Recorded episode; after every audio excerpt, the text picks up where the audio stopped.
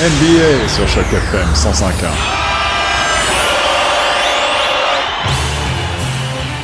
Bonjour à tous, c'est Étienne pour Choc FM 105.1. Aujourd'hui, reportage NBA sur la rencontre entre les premières à l'Est, Miami Heat contre nos Toronto Raptors.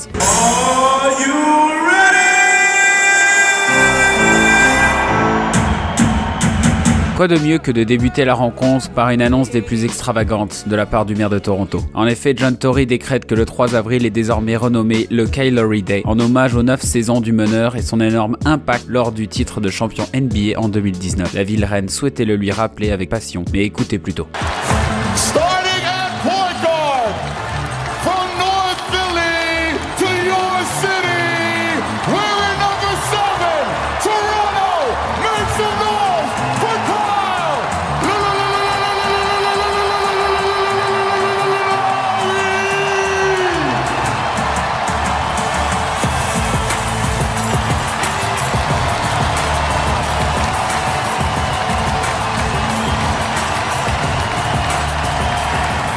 The Greater Raptor of All Time, le meilleur des Raptors de tous les temps. Autrement dit, The Groat est de retour à la maison, mais cette fois-ci pour y gagner un match dans les règles de l'art.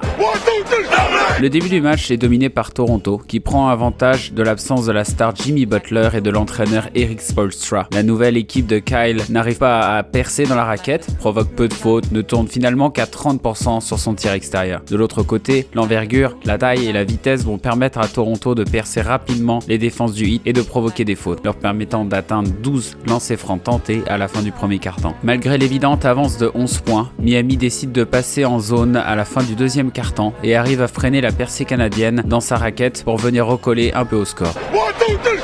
La seconde période n'a pas le même visage pour les joueurs de Nick Nurse. Miami parvient à recoller au score sous l'action de deux joueurs phares, Bam Adebayo et Tyler Hero. Ces deux joueurs viennent livrer des colis express aux tireurs extérieurs Victor Oladipo et Max Truss qui vont littéralement combiner 13-3 points et euh, vont repousser les chances de victoire de Toronto à un score presque nul. Pascal Siakam et Fred Van Fleet vont tenter de changer la tendance avec plusieurs tirs extérieurs, mais le résultat est là. Miami est une meilleure adresse ce soir et termine à 18-3 points avec quasiment 50% de réussite.